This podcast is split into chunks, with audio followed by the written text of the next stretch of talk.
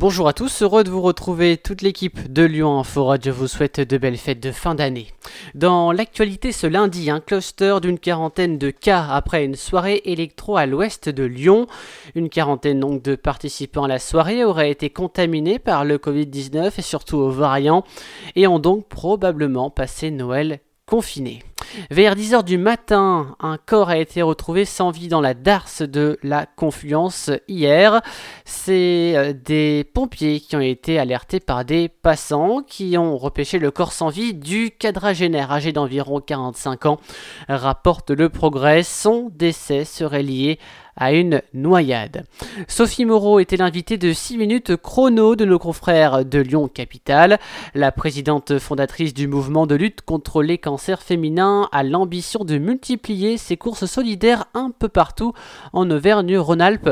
On écoute donc Sophie Moreau, présidente de Courir pour elle, le micro de Lyon Capitale. On, on se rapproche de la région de manière à dupliquer ce format qui plaît qui a un énorme capital sympathie, qui est maintenant dans la place. Alors on est content euh, d'être euh, dans la métropole lyonnaise. L'idée, bien sûr, c'est dupliquer, peut-être euh, au Puy, peut-être dans l'Ain.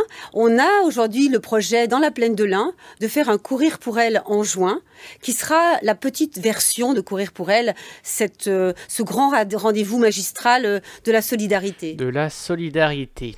Dans le reste de l'information, un cadavre découvert dans un véhicule en feu sur l'autoroute près de Lyon. C'est un automobiliste qui s'est arrêté pour porter secours à la victime. Il a donc constaté la présence d'un homme allongé sur la banquette arrière.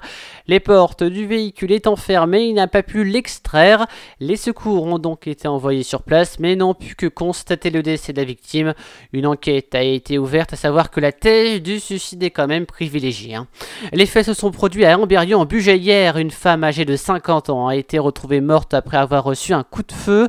Son mari a été très gravement blessé et a été transporté en hélicoptère dans un hôpital lyonnais.